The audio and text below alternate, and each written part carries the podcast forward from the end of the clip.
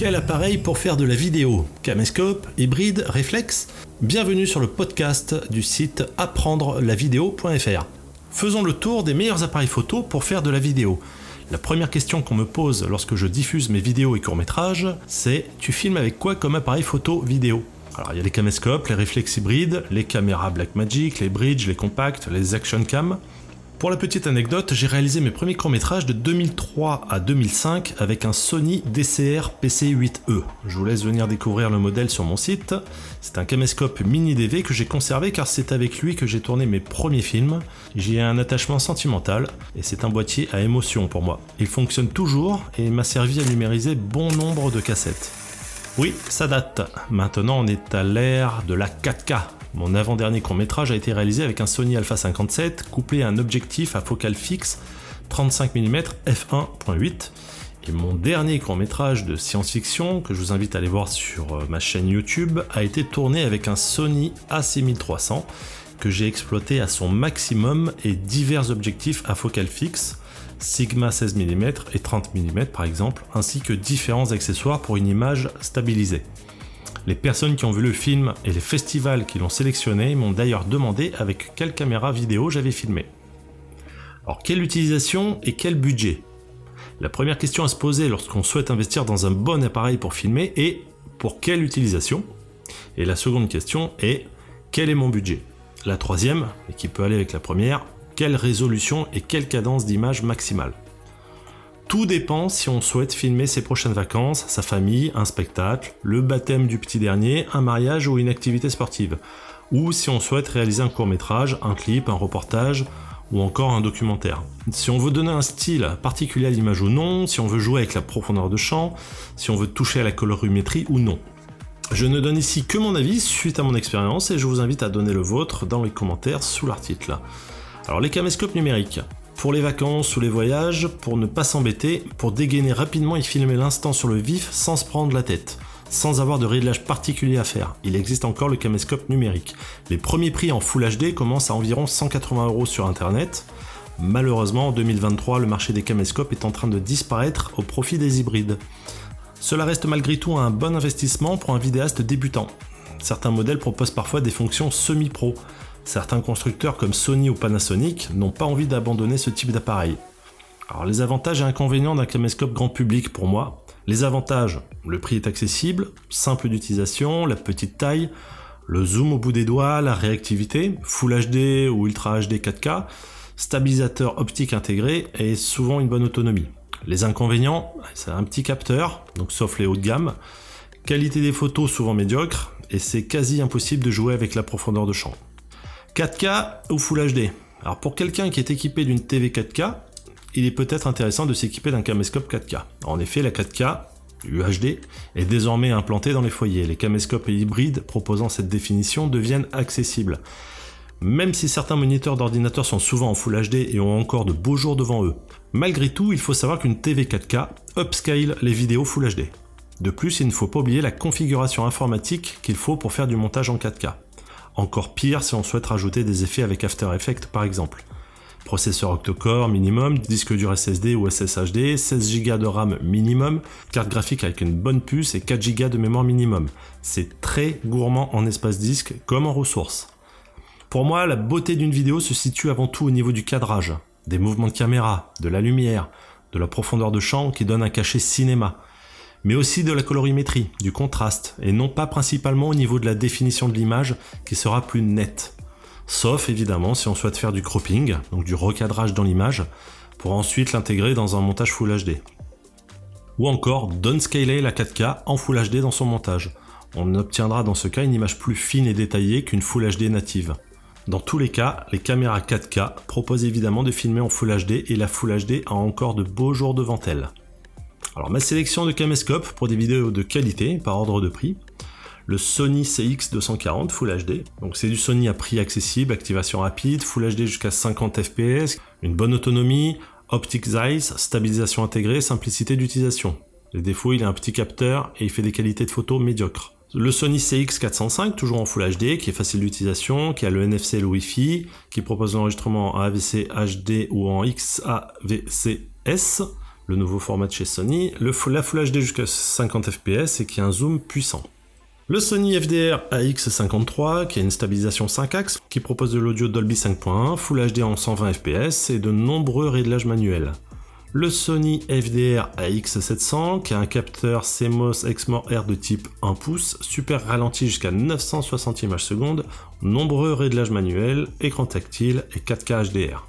Le Panasonic X1500 4K 4K 60 fps, Full HD jusqu'à 120 fps, enregistrement sans limitation en 4K 60 fps, stabilisation d'image hybride sur 5 axes, enregistrement interne 4.2.2 en 10 bits, 4K 30 fps, fonction live streaming en Full HD.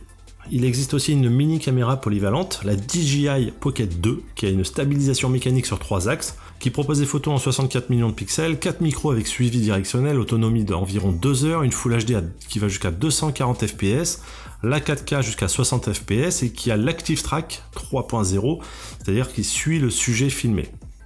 Son inconvénient, c'est que les qualités de la vidéo en tournage de nuit ne sont pas terribles. La Pocket 2 est une caméra compacte, un nacelle stabilisé sur 3 axes. Il est étonnant qu'un constructeur comme Sony, Panasonic ou Canon, expert de la vidéo, n'ait pas pensé à créer une telle caméra, tellement elle offre de possibilités de facilité de tournage à un prix très accessible. J'aurais adoré avoir un tel appareil lorsque j'ai débuté dans la vidéo avec mes courts-métrages. C'est une excellente caméra pour un débutant qui veut se lancer dans la vidéo sans sacrifier la qualité. Cette caméra compacte risque même de faire mal aux caméras d'action dans certaines situations. Quand les action cam ont une stabilisation optique, la Pocket en propose une mécanique sur trois axes. Un accessoire pour filmer sous l'eau jusqu'à 60 mètres est également disponible. Compacte, donc 12 cm de long, légère, 116 grammes, une bonne autonomie, 140 minutes. Elle propose donc jusqu'à la 4K 60 fps, la Full HD jusqu'à 240 fps pour les ralentis, avec en prime le profil des Cinelike, facilitant l'étalonnage en post-production. C'est la caméra idéale pour de nombreuses situations. Le mode selfie est également de la partie pour les vlogueurs. le petit détail qui fait la différence pour le vidéaste averti est la possibilité de régler l'ouverture, les ISO et la vitesse d'obturation manuellement via son écran tactile ou bien via l'application Mimo sur son smartphone. Pour ce prix et avec toutes ces fonctions, il n'y a pas à hésiter selon ce que vous souhaitez filmer. Elle peut servir de première caméra pour qui veut débuter dans la vidéo, se lancer sur YouTube ou comme caméra de voyage, mais également comme caméra d'appoint pour certains vidéastes avertis. Je la prête souvent à mon fils de 7 ans pour l'initier à la vidéo. Sans hésiter, une des meilleures caméras sur le marché. Les réflexes et hybrides. Si vous aimez prendre beaucoup de photos et faire de jolies vidéos stylées, cette gamme fait partie des meilleurs appareils photo pour la vidéo. C'est pour moi la polyvalence assurée. C'est la gamme d'appareils la plus vendue de nos jours. Pour info, beaucoup de modèles récents intègrent un stabilisateur optique. Donc pas besoin d'investir dans un objectif stabilisé. Le principal avantage avec un réflexe, il est anodin, mais je m'en suis aperçu lors de prises de vue dans des lieux publics. Vous pouvez filmer à des endroits bondés de monde sans que les gens se retournent sur vous de peur d'être sur la vidéo comme quand vous filmez avec une caméra traditionnelle. Cela peut paraître banal, mais ça rend toujours mieux de voir une vidéo où les gens restent naturels et ne, se retournent pas toutes les 5 secondes pour voir si on les filme. Je parle d'une visite de musée, par exemple, ou de centre d'exposition avec beaucoup de monde. L'image paraît beaucoup plus naturelle. L'inconvénient du réflexe en vidéo est sa limitation à filmer en continu plus de 30 minutes sur certains modèles. 29 minutes et 59 secondes exactement. Elle peut gêner certains vidéastes. Cette limitation venait d'une loi européenne désormais abrogée les derniers modèles ne sont donc pas concernés. Elle stipulait en gros qu'au-delà de 30 minutes d'enregistrement continu, l'appareil entre dans la catégorie des caméscopes caméra, et du coup, bim, une taxe en plus. Si votre appareil propose de changer de mode PAL vers NTSC, la limitation européenne saute et vous pouvez filmer en 24, 30 et 60 fps au lieu du standard PAL 25 ou 50 fps. L'autre raison de cette coupure est aussi la surchauffe du capteur. L'appareil possédant un mode de sécurité, il coupera l'enregistrement avant les 30 minutes afin de préserver le capteur. Certains appareils proposent désormais de fixer un ventilateur à l'arrière pour refroidir le boîtier. La taille du capteur, APS-C, micro 4 tiers ou full frame. Concernant les différences de capteurs, très sincèrement, j'ai vu des vidéos tournées avec un Canon 5D Mark II plein format à 3000 euros le boîtier et je n'ai pas vu de différence notable avec des vidéos que j'avais tournées avec mon boîtier APS-C à 800 euros équipé d'un bon objectif. Car oui, la qualité de l'objectif est essentielle. Les principales différences entre un moyen capteur et un gros capteur se situent surtout au niveau de la sensibilité en basse lumière, du degré de bokeh, lorsque l'objectif a une grande ouverture, et aussi de la focale, qui est plus longue sur un capteur plus petit à objectif équivalent. Il existe de nombreuses caméras professionnelles destinées au tournage de fiction qui n'ont pas de capteur plein format, mais un capteur Super 35, c'est-à-dire de la taille proche d'un APS-C. Aussi, certains modèles qui sont des références chez les vidéastes ont un capteur micro 4 tiers, encore plus petit qu'un APS-C, comme par exemple le Panasonic GH5 ou GH6. Et si on me demande souvent avec quel modèle j'ai tourné mes films, je pense que c'est parce que cela confirme mes propos. Mon avis au sujet du full frame est que si vous faites de la photo professionnelle à côté, oui, ce format est intéressant car il est plus adapté au format photo. Si vous comptez pratiquer essentiellement de la vidéo, il est beaucoup moins. Je connais des vidéastes qui se sont fait bercer par les sirènes du marketing, qui ont essayé le full frame après l'APS-C et qui sont finalement revenus à l'APS-C. Pensez aussi que sur un APS-C, vous pourrez coller un objectif full frame. Et par contre, vous ne pourrez pas coller un objectif APS-C sur un full frame. Enfin si, vous pouvez, mais vous aurez un cercle noir tout autour de votre image. Et il existe aujourd'hui de très bons objectifs APS-C à grande ouverture, souvent plus accessibles que les objectifs full frame. Donc non, pour moi les meilleurs appareils vidéo n'ont pas forcément un capteur full frame. Les hybrides à objectifs interchangeables ont l'avantage d'être de petite taille tout en ayant le capteur d'un réflexe. Ils sont mirrorless, c'est-à-dire sans miroir entre l'objectif et le capteur, comme la gamme mentionnée juste au-dessus, et en ont tous les avantages. Selon moi, et vu l'orientation marketing que prennent les différents constructeurs, le réflexe traditionnel tendra à disparaître dans quelques années. Mais ce n'est que mon avis. L'ergonomie change. Pour faire un tournage propre, il faudra être équipé en accessoires, Steadicam ou gimbal, slider, etc. Les hybrides ont la possibilité d'accueillir n'importe quel objectif via des bacs d'adaptation. Il existe de nombreux modèles avec un capteur APS-C sur le marché. Sony a ensuite commercialisé des modèles avec un capteur plein format avec sa gamme Alpha 7. Les derniers modèles de cette gamme sont l'Alpha 7 IV, l'Alpha 7R4, l'Alpha 7S3, mais aussi l'Alpha 9 dans un tout autre budget. Sony est resté seul à proposer les meilleurs appareils vidéo sur cette tranche du marché pendant 2 ou 3 ans. Puis Panasonic avec le S1, le S1R et le S1H, ou Nikon avec le Z6 et Z7, et dernièrement le Z9, lui ont emboîté le pas récemment. Canon qui rattrape la concurrence avec l'EOS R5 et sa vidéo 8K et toutes les fonctionnalités que peuvent attendre les vidéastes les plus exigeants. Fujifilm revient en force. Fujifilm, marque essentiellement connue comme fabricant de pellicules, risque de faire trembler Sony et Panasonic dans les domaines des hybrides APS-C dédiés à la vidéo. Ces derniers modèles hybrides, notamment le X-H2S, visent effectivement le vidéaste exigeant et confirment eux aussi mes propos sur la taille du capteur en vidéo. Fuji se concentre uniquement sur ces modèles moyen format, capteur plus gros que le plein format, et sur la PSC jugeant qu'il n'y a pas assez de différence entre un plein format et un APS-C. Leur philosophie est de continuellement mettre à jour les firmware de leur gamme, et ainsi de faire profiter des dernières technologies logicielles sur les modèles moins récents. Le XT3 bénéficie par exemple de la même mise au point que le XT4 grâce à leur dernière mise à jour. Et ils ont annoncé que le XT4 bénéficierait de certaines mises à jour issues du XH2S. C'est juste un exemple. Cela va à contre-courant d'autres marques qui segmentent beaucoup plus leur gamme. Coucou Sony la stabilisation mécanique du capteur, 4K ciné, donc 4096 par 2160, pouvant jusqu'à 60 fps pour le XT3 XT4, encodage 200 Mbps jusqu'à 400 Mbps pour le XT4, le F-Log pour l'étalonnage, le mode Eterna pour émuler un rendu pellicule connu dans le monde du cinéma, et j'en passe. Le réveil de Nikon avec ses modèles Z6 et Z7, Nikon s'est enfin lancé sur le marché des hybrides plein format. Au top pour la photo, les appareils se sont améliorés au fil des mises à jour de leur firmware pour proposer aujourd'hui des fonctions avancées intéressantes pour les vidéastes exigeants et ainsi rejoindre la cour des meilleurs appareils photo vidéo. Encore plus récemment avec le Z6 II et Z7 II. Si vous êtes équipé d'un Nikon et de ses objectifs et que vous souhaitez rester fidèle à cette marque, Nikon propose une bague d'adaptation FTZ qui permet d'utiliser ces objectifs sur ces nouveaux appareils photo vidéo. Olympus, le roi de la stabilisation, désormais OM System, pour la division photo. Souvent oublié dans la catégorie des meilleurs appareils vidéo, ce fabricant a pourtant plus d'un atout dans son sac. Tout d'abord, ses optiques font partie des meilleures au monde. Olympus est d'ailleurs réputé pour ça dans l'imagerie médicale. Ensuite, ces derniers appareils proposent tout ce qu'un vidéaste exigeant est en droit d'attendre. Stabilisation ultra performante à main levée, 4K ciné à 240 Mbps en 24 fps, profil log pour l'étalonnage, enregistrement audio de qualité, souvent négligé chez certains fabricants, boîtier tropicalisé, beaucoup d'atouts à prendre en compte, surtout si vous possédez un parc d'optique micro 4 tiers. Les hybrides que je conseille pour de la vidéo avec OM System sont l'OM System OM1 et le E-M1 Mark III. Alors ma sélection d'appareils hybrides APS-C pour réaliser des vidéos top. Alors pour un type d'usage, fiction, clip, reportage, interview. Le Fujifilm X-H2S, c'est pour moi le meilleur appareil photo vidéo du moment, bourré des dernières technologies. Le Fujifilm X-T4, qui a de nombreuses fonctionnalités avancées.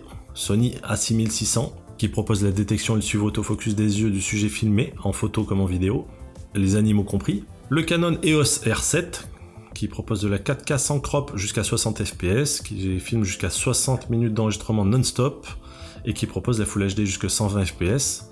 Le Sony A6400, qui est un appareil dédié au vlog, qui a une mise au point et un processeur identique à l'A9 et qui propose un suivi et reconnaissance d'objets basé sur l'IA et qui a un très bon autofocus issu du A6600. Il y a aussi ces modèles APS-C ou micro 4 tiers, donc le Sony Alpha 6300, Sony A6000, le Sony ZV-E10, OM System OM1, le Panasonic GH4, le Panasonic GH5, le GH6, le Panasonic GX9 et le Nikon Z50.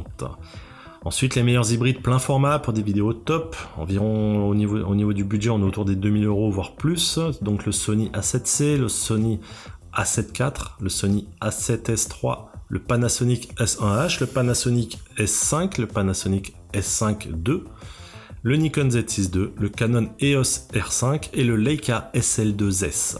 Il existe une caméra en forme d'hybride dans cette gamme, mais entièrement pensée pour la vidéo, donc pas hybride puisqu'ils ne font pas de photos. Il existe également les modèles de la marque Blackmagic Design. Ils sont connus dans le milieu de l'étalonnage et du montage grâce à leur super logiciel DaVinci Resolve. Pas forcément très connus du grand public, leurs caméras sont de véritables petits bijoux. Leurs modèles font partie des meilleurs appareils vidéo dans le milieu professionnel. Comme sur les modèles Sony Alpha Nex, il existe des adaptateurs pour objectifs Canon, Nikon, Pentax ou même Panavision. Par défaut, vous pouvez lui coller un objectif micro 4 tiers Panasonic ou Olympus par exemple. La Blackmagic Design Pocket Cinema Camera 4K est idéale pour du tournage de courts métrages ou de clips pour un peu plus de 1000 euros. Elle a beaucoup d'atouts pour elle, pour cette tranche de prix. Support de plusieurs formats de carte mémoire, vidéo HDR, 4K DCI à 60 fps, prise XLR intégrée pour le son, un port USB-C pour un enregistrement externe en direct, un grand écran tactile pour une sélection rapide des modes et j'en passe. Sur le papier et pour ce prix, ça fait rêver. Il existe également un modèle encore plus abouti qui est équipé d'un capteur HDR Super 35, de deux entrées mini XLR, de trois supports d'enregistrement, SD standard, UHS2 ou CFast 2, d'un écran tactile HDR inclinable et cette fois-ci d'une monture EF, donc Canon, un des meilleurs appareils pour la vidéo accessible, environ 2200 euros, idéal pour réaliser des fictions pour qui veut passer au niveau supérieur. Si vous avez du budget et que vous êtes un pro qui veut se faire plaisir, une association ou une boîte de prod à la recherche d'une vraie caméra, c'est-à-dire ni DSLR ni hybride, mais spécifiquement créée pour de la fiction du clip ou de la pub de haut vol, il y a ici les meilleurs appareils pour la vidéo qui pourraient retenir votre attention et qu'on ne trouve pas chez nos marchands traditionnels du web, mais plutôt chez des spécialistes. Quelques caméras qui pourraient faire votre bonheur et qui sont connues et reconnues dans le milieu professionnel. La Red Komodo 6K, capteur euh, Super 35 mm, monture Canon RF compatible Canon EF, la Sony FX6, capteur plein format 4K à 120 fps, monture E, et le Canon EOS C3 Mark III, capteur Super 35 mm 4K jusqu'à 120 fps, RAW 4K jusqu'à 120 fps. Les meilleurs appareils pour du direct en studio, si vous souhaitez plutôt faire des diffusions en direct, la Blackmagic Design Studio Camera 4K Plus sera idéal pour ça. Avec une monture d'objectif micro 4 tiers, elle comporte tous les branchements nécessaires, SDI, pour la brancher et la contrôler à distance via un mélangeur à thème. Correction colorimétrique, mise au point, ouverture du diaphragme et zoom sont contrôlables à distance. Elle est plus axée broadcast, mais elle peut aussi être utile pour une boîte de production qui souhaite diffuser un événement en direct sans devoir s'équiper de grosses caméras de télévision bien plus chères. Les caméras PTZ pour pan, entre parenthèses panoramique, tilt, entre parenthèses balayage haut, bas et zoom, aussi appelées caméra tourelle, elles sont idéales pour des diffusions en direct. Reliées à un contrôleur de caméra, c'est le cadreur qui gère chaque caméra, cadrage, expo, balance des blancs, et le réalisateur qui s'occupe de la diffusion et des titrages. Les bridges. Le bridge est pour moi un savant mélange de réflexe et de caméscope. La prise en main d'un réflexe avec la possibilité de toucher au réglage manuel. L'avantage d'un zoom optique puissant et de qualité sans changer d'objectif et en gardant une, ouverture convenable. La mise au point rapide, ainsi que les derniers formats vidéo dans certains appareils. Bref, beaucoup d'atouts dans ces boîtiers. Certains modèles possèdent un capteur de bonne taille permettant même de jouer avec la profondeur de champ. J'irai même jusqu'à dire que quelques derniers modèles proposent des fonctions vidéo à faire pâlir certains réflexes. C'est la catégorie que je conseille si on veut faire des vidéos de qualité avec la simplicité d'utilisation d'un caméscope et avec l'avantage aussi de faire de jolies photos sans forcément se casser la tête en se demandant quelle focale on va utiliser. Alors les meilleurs appareils dans la gamme des bridges selon votre budget, le Sony RX10 Mark IV, le top du top actuellement si vous avez le budget, euh, craquez, ce modèle n'a aucun concurrent au moment où j'écris ces lignes. Je ne mentionnerai pas tous ses atouts tellement il en a. Son défaut, son prix, excessif mais sans concurrence. Panasonic FZ2000, on pourrait dire que cet appareil, que c'est le GH4 déguisé en bridge du fait de ses capacités vidéo. Comme la vidéo 4K, le zoom 24 jusqu'à 480 mm, f2.8 jusqu'à 4.5 en fermeture, stabilisé sur 5 axes, et qui possède un capteur de 1 pouce, un écran tactile et orientable sur rotule. Le Sony HX400V, un modèle nettement plus accessible et qui possède de sérieux atouts en vidéo, idéal si vous voulez obtenir de jolies vidéos sans forcément casser la tirelire. Conclusion, n'oubliez pas quelque chose d'important lors de votre choix, un bon appareil photo, réflexe, hybride ou compact, n'offrira pas forcément de bonnes vidéos, essentiellement à cause du traitement de la vidéo, de l'algorithme d'encodage qui est effectué par l'appareil. Car chaque marque et chaque modèle a ses spécificités, traitement des couleurs, du contraste, du framerate, etc. J'ai vu de très bons réflexes en photo proposer des vidéos médiocres. Et inversement, les meilleurs appareils vidéo ne sont pas forcément les meilleurs en photo. J'espère que mes conseils et mes avis auront pu vous aider dans le choix de votre futur capteur d'émotion. N'oubliez pas, derrière le capteur d'émotion, il y a le créateur, la créatrice d'émotion, vous. Comme je le dis souvent, ce n'est pas forcément la caméra qui compte, mais la personne qui est derrière elle. Autrement dit, ce n'est pas le pinceau qui fait le peintre. N'hésitez pas à partager ce podcast, l'article si vous allez sur le site, à donner votre avis dans les commentaires ou à poser des questions, je me ferai un plaisir d'y répondre. Et je vous dis à bientôt sur le site apprendre-la-vidéo.fr ou dans ma série de podcasts. Salut